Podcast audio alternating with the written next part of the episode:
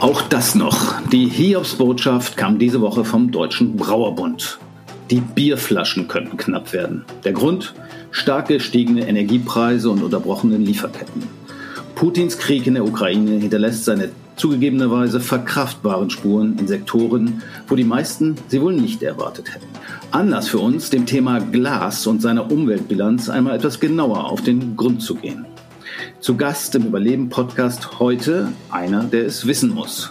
Thomas Eitlott von der Firma Keins Glas in Bayern ist Umweltbeauftragter der Glashütte und hat hoffentlich den Durchblick, was die Umweltbilanz von Glas angeht. Außerdem dabei meine Kollegin Laura Griestop. Sie ist Projektmanager in unserem Unternehmenskooperationsbereich und kümmert sich vor allen Dingen um das Thema Verpackung und damit auch um Glas. Herzlich willkommen. Hallo. Hallo.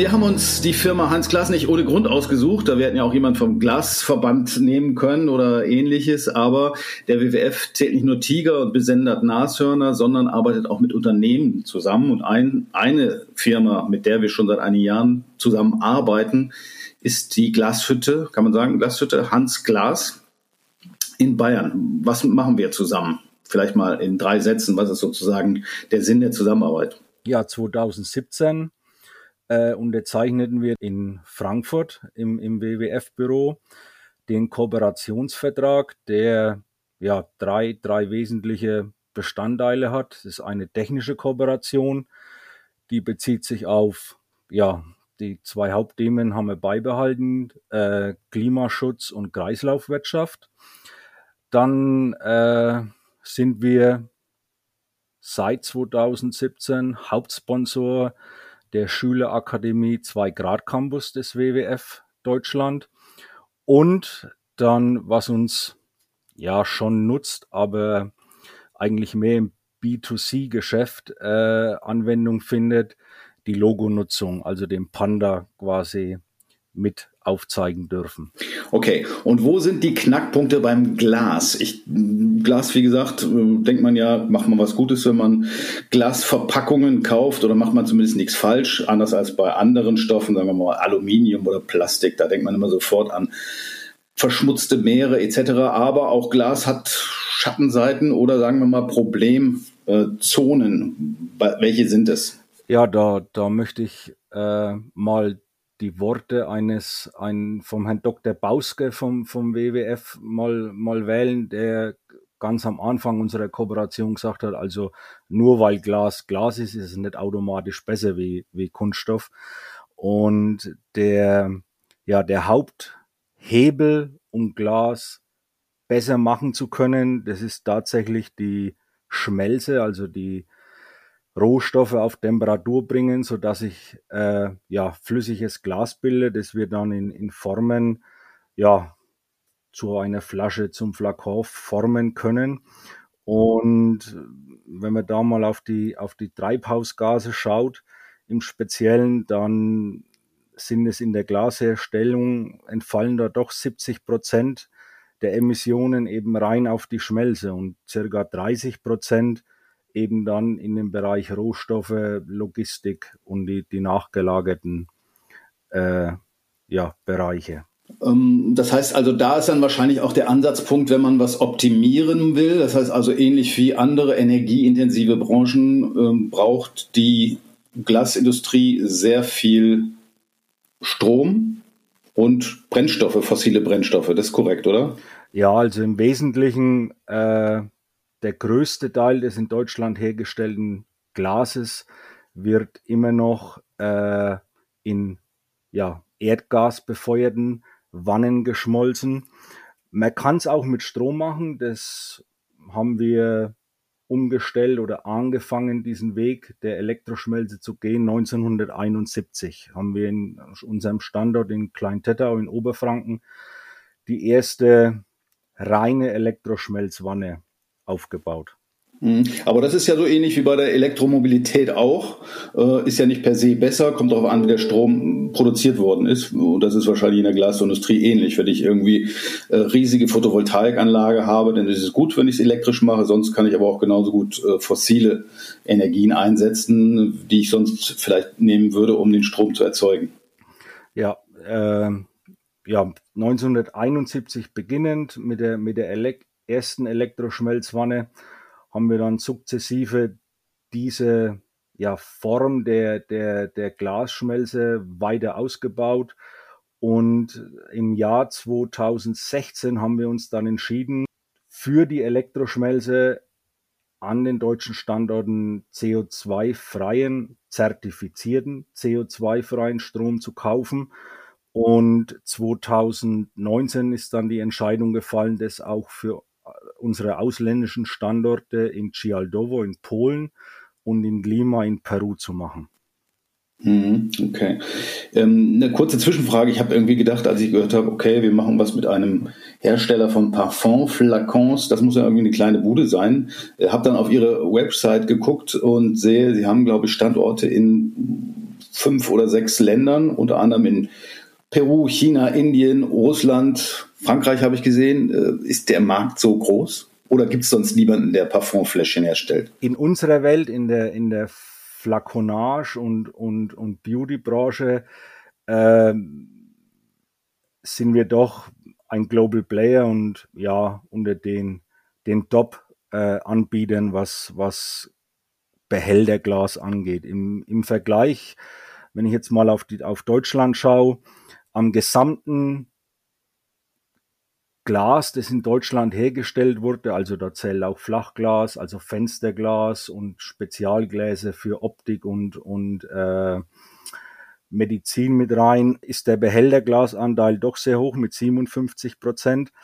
Aber am gesamten Glas ist so der, das Kleinbehälterglas, wo unsere Branche und unser Marktsegment reinfällt, doch mit circa so acht bis zehn Prozent doch sehr klein. Das heißt aber, äh, also nochmal Behälterglas, da gehört erst dazu. Das meiste sind wahrscheinlich Flaschen und Gurkengläser, das machen sie nicht, sondern nur so Spezialformen, also für Kosmetika. Ganz genau. Da sind wir ausschließlich drauf spezialisiert, eben Kleinbehälterglas für Parfüm, Kosmetik, für diesen Bereich. Okay.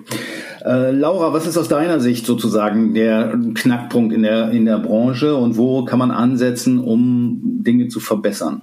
Kurz vorweg vielleicht nochmal, warum arbeitet eigentlich der WWF mit Unternehmen überhaupt zusammen? Ähm, also dafür gibt es natürlich viele Gründe. Unter anderem, Unternehmen sind Teil des Problems, müssen also auch Teil der Lösung sein. Wir nutzen immer mehr Ressourcen, immer schneller und es gibt viele Konzepte, um dem entgegenzuwirken. Eines davon ist ähm, einfach mal weniger zu nutzen, zu schauen, wo kann man vielleicht auch vermeiden. Dann aber auch Mehrweg zu nutzen, Reuse-Systeme, also einfach Verpackungen immer wieder zu verwenden. Und an dritter Stelle das Recycling und besseres Recycling, also ähm, Verpackungen komplett recyclingfähig zu gestalten. Und hier sind wir im engen Austausch mit Unternehmen. Jetzt mit Blick auf ähm, Glasverpackung, was sind da vielleicht die Herausforderungen? Also man muss natürlich einmal schauen, ähm, wie Herr Eitlot sagt, Glas kann man immer und immer weiter recyceln. Das ist ein riesen, riesengroßer Vorteil. Problematisch ist es nur, wenn man es über weite Distanzen transportieren muss, weil natürlich Glas im Vergleich zu anderen Materialien relativ schwer ist und so ähm, dann indirekt natürlich einen höheren CO2, also eine höhere CO2-Emission verursacht. Ähm, darüber hinaus ist Glas natürlich auch schneller zerbrechlich als andere Materialien. Das könnte vielleicht auch noch ein Nachteil sein. Dementsprechend muss man einfach immer schauen, für welches Produkt ist es besonders gut geeignet und ähm, wie kann man es halt bestmöglich gestalten, dass man wenig Material verwendet und das, was man verwendet, natürlich recyclingfähig ist. Äh, also der Mensch nutzt oder formt Glas seit circa, ja, es fing in Ägypten, Mesopotamien an, so paar tausend Jahre vor Christus. Und also wenn Glas, wenn das Zerbrechen von Glas wirklich ein, eine, ein Problem darstellen würde, dann glaube ich, hätten wir das nicht so in Gebrauch, wie wir es heute haben. Also wenn ich da mal widersprechen darf, ich jedes Mal, wenn ich mit meinem Fahrrad durch Glasscherben fahre, hier in Berlin kommt das öfter vor, und ich hinterher mein Rad reparieren muss, dann verfluche ich das Dosenpfand, äh, aber natürlich nur kurzzeitig. Aber trotzdem, es hat natürlich auch Nachteile und je nachdem, äh, wie genau man auf solche Verpackungen schaut. Ich hatte auch den Eindruck, vielleicht täusche ich mich, dass äh, einige Materialien auch so ein bisschen aufgeholt haben. Gut, für, im Bereich Parfum wahrscheinlich nicht, aber wenn man so Milchverpackungen anguckt, da glaube ich, hieß es der Schlauchbeutel da gut, aber äh, der ist natürlich schlechter zu kaufen. Ähm, aber Sie haben es ja vorhin auch schon gesagt, Verpackung ist sicherlich äh, je nach Anwendung äh, das richtige Material, äh, wird es darum gehen, das richtige Material auszusuchen. Wir haben das Thema Energie angesprochen. Was kann man denn da auch noch tun? Also wir haben, Sie haben erzählt, dass Sie statt äh, fossile Brennstoffe äh, einzusetzen, verstärkt auf Elektrovannen, also ich vermute, das sind, wie muss man sich das vorstellen, beheizbare Swimmingpools, in denen sozusagen das Glas geschmolzen wird, einsetzt, dass man da auf äh, erneuerbare Energien äh, setzt. Äh, ich habe irgendwo gelesen, dass je mehr Altglas man einsetzt, desto äh, weniger Energie braucht man. Stimmt das? Ja, der möch, möchte aber zuerst vielleicht den Versuch machen, den, den Unterschied zwischen einer Gaswanne und einer Elektrovanne zu, zu erklären. Äh, eine Gaswanne kann man sich einfach vorstellen wie ein, ja, wie ein Topf mit einem Deckel obendrauf. Da ist unten das Gemenge drin und zwischen Deckel und der, der ja, Gemenge Oberkante in diesem Freiraum brennt quasi die, die, die Gasflamme äh, in diesen Topf rein und heizt den ganzen Behälter auf, inklusive Gemenge. Bei der Elektrovanne ist es ein bisschen anders, da sehr vereinfacht ausgedrückt, stecken da unten in dem Topf die Elektroden drin, Stromelektroden, die ragen quasi in das Gemenge rein. Und äh, ja, die, die Abdichtung nach oben äh, macht jetzt nicht der Deckel wie bei der Gaswanne, sondern eine kontinuierlich aufgelegte Gemengedecke, und ja, der Strom fließt dann direkt durch dieses Gemenge und heizt dieses auf. Was hier zum Tragen kommt, ist natürlich die Wesen oder der wesentlichere oder der wesentlich effizientere Energieeinsatz. Das heißt, ich kann mit der Hälfte an Energie in der E-Wanne die gleiche Menge Glas schmelzen wie in einer Gaswanne. Das heißt, dann könnten Sie ja zum Beispiel gleich auch noch Parfumblümchen äh, äh, oder irgendwelche Duftstoffe ziehen, aber das wäre dann vielleicht ein Start-up, mit dem wir uns dann äh, vielleicht im nächsten Jahrzehnt dann mal beschäftigen können. Äh, andere Frage nochmal, Laura, wo siehst du Verbesserungsmöglichkeiten im ähm, Sektor, beim Sektor Energie? Du hast vorhin äh, den, das eine oder andere Stichwort schon ge genannt. Einsatz von ähm, Scherben und Altglas ist sicherlich ein Weg. Gibt es weitere Schritte, die du siehst? Ja, es ist eigentlich vor allen Dingen der Einsatz von Scherben. Und da wäre auch nochmal eine Frage in Richtung von Herrn Eitloth. Der Einsatz von Scherben ist auch sowohl bei der Gas- als auch bei der Elektrovanne relativ einfach möglich. Da gibt es einen Unterschied, da ja die Elektroschmelze von der Technologie her gesehen noch relativ jung ist äh, Stand der Technik heute können wir theoretisch in einer Elektroschmelzwanne mit einem Scherbenanteil von ja, bis zu 50 Prozent arbeiten. Eine Gaswanne ist da wesentlich besser. Das ist ein Argument, warum die Großglasbehälterhütten äh, noch mit, mit äh, Gas schmelzen. Da sind Anteile Maximum 80 bis ja, knapp 90 Prozent möglich. Meinen Sie denn, dass wir langfristig auf 100 Prozent Scherben auch bei Elektro kommen können? Also meiner Meinung nach sind, ist eine reine Scherbenschmelze dauerhaft nicht möglich. Es gibt da ein paar so ja, Parameter, die in der Glasherstellung doch relevant sind in Bezug auf die Formgebung, also wie wenn der Tropfen geschnitten ist und in die, in die Form fällt, äh, ja, dann muss es ja auch noch formbar bleiben. Und ganz ganz auf Rohstoffe werden wir grundsätzlich nicht verzichten können. Aber ist das ähnlich wie beim Papier? Das heißt also, dass ähm, die Qualität des Glases sinkt, je größer der Anteil von Altglas ist, oder ist das gar nicht so? Zum einen, äh, wenn wir jetzt mal eine ja, Mineralwasserflasche Klarglas mit einem Parfümflakon äh, vergleichen, dann ist von der qualitativen Seite her äh, doch der Unterschied sehr, sehr groß. Also ein Parfümflakon, da wird sehr viel Wert auf, auf klares, hochreines, ja, brillantes Glas äh, gelegt. Und ja, bei der Trinkflasche sind da die Qualitätsansprüche deutlich niedriger. Ich möchte fast eher sagen, dass aufgrund der Historie des, des Glasrecyclings äh, hat sich das so entwickelt, dass halt der größte Anteil der zu, zur Verfügung stehenden Scherben in die Großglasbehälterindustrie geht.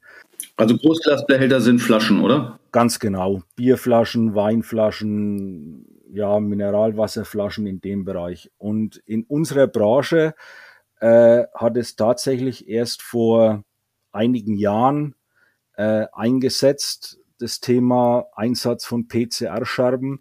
Äh, was sind PCR-Scherben? Post-Consumer Recycled. Also das, was wir klassischerweise an zentralen Punkten in die drei Container, Weißglas, Braunglas, Grünglas schmeißen, das, das ist PCR-Glas oder Glasscherben.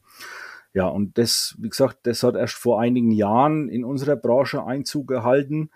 Und da braucht's bei diesem Thema Scherbeneinsatz eigentlich alle Beteiligten dazu. Zum einen natürlich uns auch, die wir die Scherben wieder einsetzen können, sollen, müssen. Dann brauchen wir dazu den Endverbraucher, der muss, der ist das Bindeglied zwischen äh, ja, Glasherstellung und Recyclingstrom. Also wenn sein Produkt, das er in der Hand hat, ja, leer ist, der hat es in der Hand. Schmeißt er den Flakon oder die Weinflasche in den Glascontainer rein, dann ist dieser Kreislauf geschlossen. Und dann brauchen wir natürlich die Recycler, die sich darauf einstellen, entsprechende Glasqualitäten zu sortieren. Also das funktioniert mit optischen Systemen. Kamera- und Lichtdurchlässigkeit und die können sowohl nach Farbe, grün, braun, Weißglas sortieren, aber auch nach Qualität, quasi Wert der Lichtdurchlässigkeit des Glases. Okay, das heißt, Sie brauchen, also weil Sie so Spezialglas letztendlich machen, besonders rein, besonders gut sortiertes Glas, kann ich verstehen, weil so ein Parfum-Ding äh, soll ja noch was aussehen. Äh, grundsätzlich, Laura, wie siehst du es denn eigentlich? Ich habe gelesen, es gibt ein, angestrebt wird eine Recyclingquote bei Glas von 90 Prozent, also zumindest von der Gla Glasbranche. Die EU strebt an 75 Prozent Recycling. Äh, und wir sind aktuell in Deutschland schon bei über 80 Prozent. Äh, ist doch eigentlich ganz okay, oder? Muss man nicht mehr viel machen. Genau, also man muss natürlich noch sehr viel machen. Wir wollen ja hin zu einer Kreislaufwirtschaft und auch wenn wir wahrscheinlich nie bei komplett 100 Prozent sein werden, so können wir doch noch einiges nach oben gehen. Also wir haben da ja noch mit 15 Prozent ein bisschen Spielraum und da kann man noch an verschiedenen Stellschrauben drehen. Also ich schaue jetzt meinetwegen auf die Verbraucherinnen. Ähm, wie viele Container gibt es eigentlich und, und reichen die überhaupt aus? Ähm, also die Anzahl hier sollte weiter erhöht werden. Und die Frage ist natürlich auch, wenn ich zum Beispiel eine Weinflasche habe, entsorge ich sie dann wirklich auch im Glascontainer oder schmeiße ich sie manchmal auch in den Restmüll in der Stadt? Man sieht das ja oft in den Parks, die ganzen Mülleimer, die da überquellen. Also hier denke ich mal, hier bräuchte es einfach noch viel mehr Sammelstellen und viel mehr Aufklärung, was mit dem Glas wirklich auch bewirkt werden kann, wenn ich es zurückgebe und welche Ressourcen ich dadurch einspare.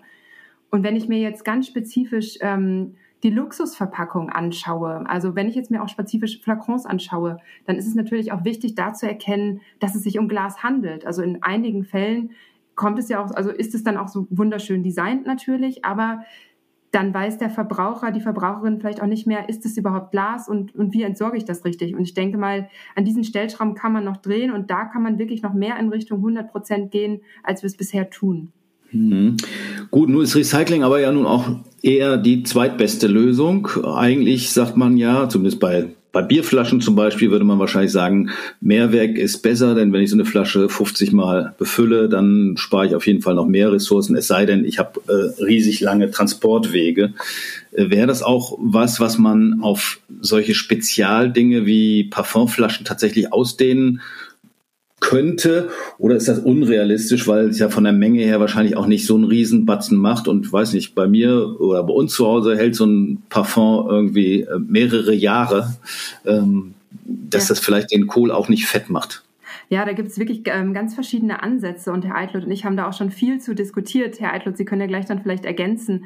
Also es gibt ähm, da zum Beispiel den Ansatz, dass die Benutzer der Flakons dann ihre Behälter zu Hause haben und dann einfach ähm, das wieder aufgefüllt wird, dass also quasi jemand kommt und ein Refill at home macht. Dann gibt's aber auch ähm, die Möglichkeit. Ähm, Laura, aber wenn ich dich da fragen darf, wenn ich mir dann die Ökobilanz angucke, da spare ich jetzt, um so ein kleines Fläschchen Parfum aufzufüllen, kommt dann ein Vertreter der Parfumbranche mit seinem äh, Lieferwagen vor die Tür gefährt und fährt 20 Kilometer. Das ist doch dann irgendwann auch nicht mehr wirklich ökologisch.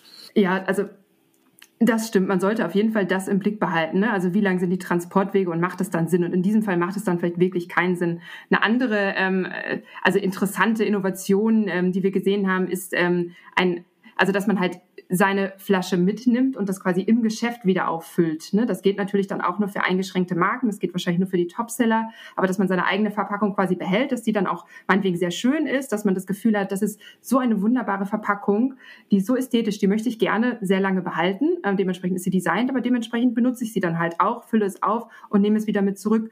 Oder ein anderer Ansatz ist ähm, sogenannte Inlays, dass man halt kleine, kleinere Förmchen hat, wo dann die Creme meinetwegen drin ist, äh, man die Hauptverpackung aber behält und dann nur diese austauscht. Also das sind sogenannte ähm, Mehrwegsysteme, die man sich auch vorstellen kann. Aber Herr Eitlot, ich glaube, da haben Sie sich ja auch schon viele Gedanken gemacht, inwiefern das auch von Ihren Konsumentinnen und Konsumenten angenommen wird oder auch nicht. Ja, Herr Eitlot, aber das wäre doch für Sie ganz schlecht. da können Sie ja, würden Sie ja keine Fläschchen mehr verkaufen.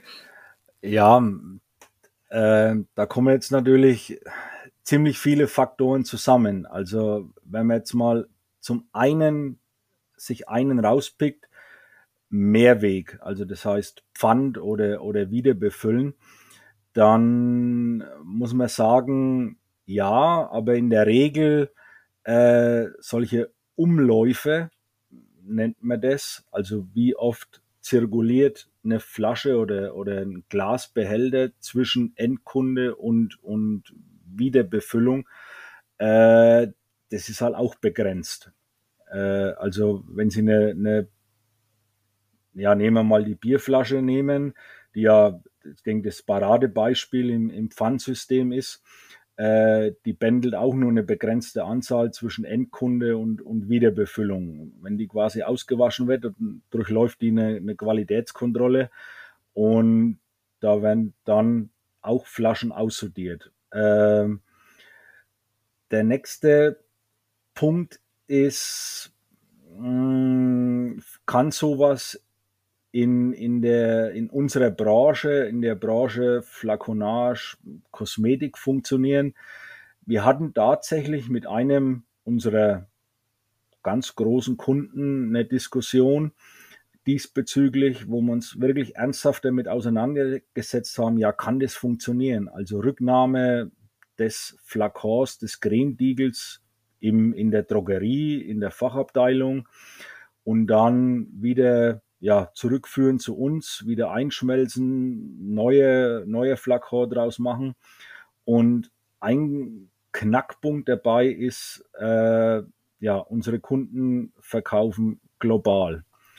Also das heißt, ja, sie finden die Produkte in New York, London, Peru zum Beispiel und da wird es dann schon ein bisschen schwierig. Wo es funktioniert, wo wir auch schon äh, Lösungen installiert haben, das ist mit Sicherheit auf, auf nationale, auf Länderebene. Also wir haben tatsächlich eine, einen Kunden, der fokussiert in Deutschland unterwegs ist. Da, der hat so ein Pfandsystem installiert und unser, unser Teil ist quasi, ja, Lieferung der Flaschen natürlich zur Markteinführung und dann eben, wenn die, die Umlaufzeiten erreicht sind, also Qualitätsverluste in der, in der Rücknahme erkannt werden, dann kommen die Flaschen zu uns zurück und werden wieder eingeschmolzen zu neuen.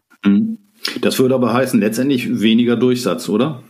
Äh, in letzter Konsequenz ja, aber wie gesagt, da reibt sich das mit den globalen Märkten.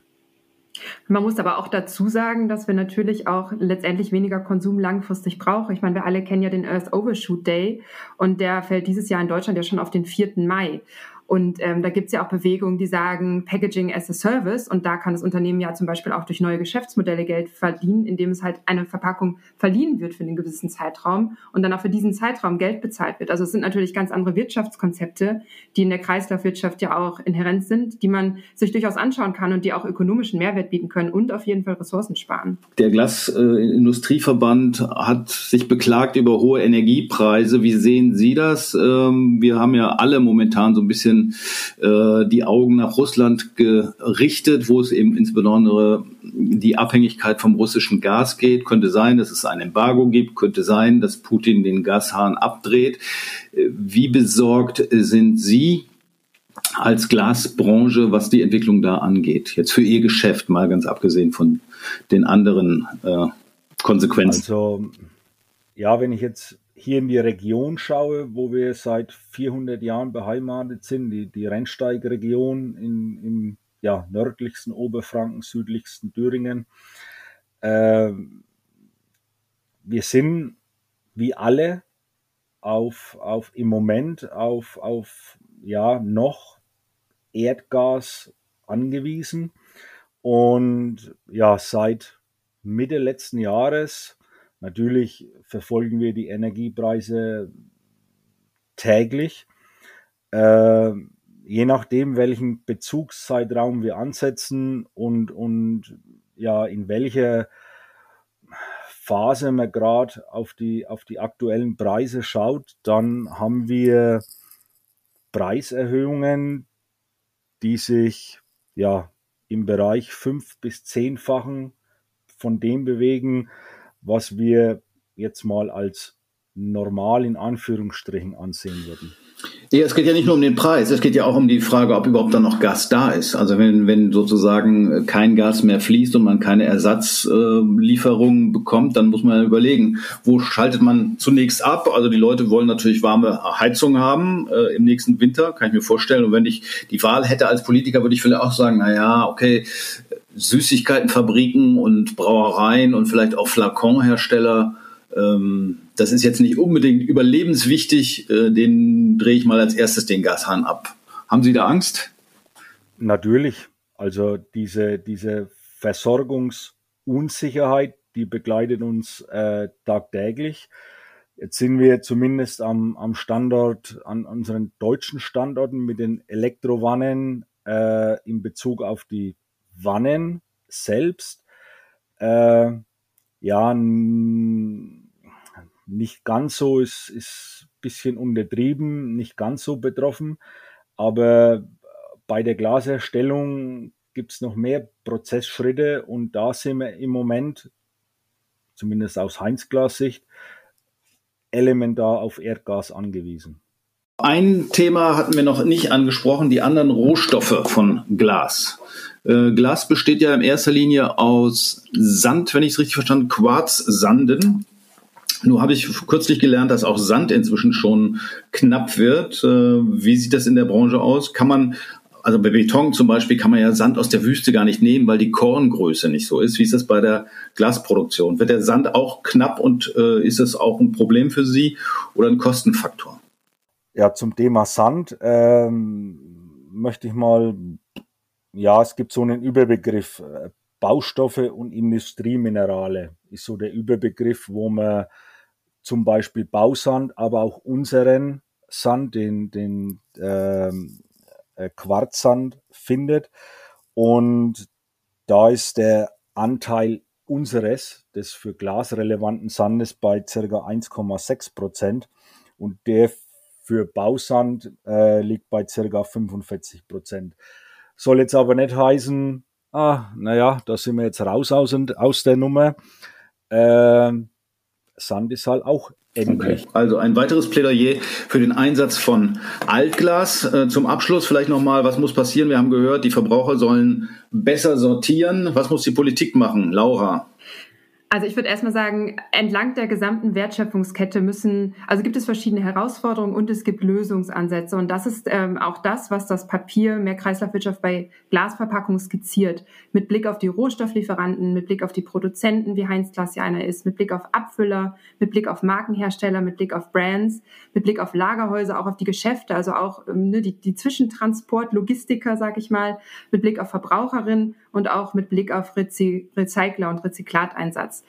Du und hast ein Papier, halt, halt, halt, du hast ein Papier genannt. Äh, wie heißt das genau und wo kriegt man das?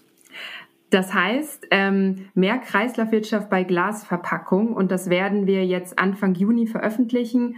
Und da ist quasi entlang der gesamten Wertschöpfungskette von Glas skizziert, was sind die Herausforderungen und was sind mögliche Lösungsansätze. Und das könnte, können Sie dann einfach von unserer WWF-Seite downloaden. Ich lege den äh, Link auch in die Show Notes zu diesem Podcast. Äh, an wen richtet sich das so? Sind Leute, die ein Referat schreiben müssen in der Schule oder wer ist die Zielgruppe? Das das können sich grundsätzlich natürlich alle anschauen. Wir haben es möglich breit gefasst. Ich denke, besonders relevant sind es halt, ist es für die Politik, die ja entlang der gesamten Wertschöpfungskette eigentlich ähm, Verbesserungen vornehmen will und auch in den Dialog treten will. Ich denke, die Politik ist da der Hauptadressat.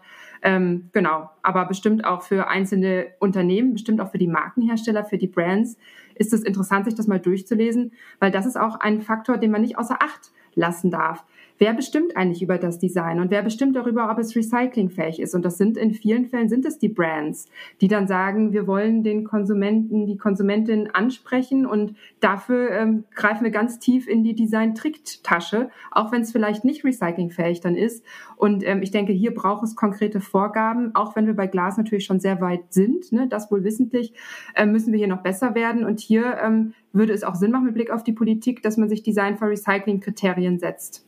Mhm. Okay. Herr Eitlott, Sie haben noch einen Wunsch frei an die Politik und die Verbraucher. Was wünschen Sie sich?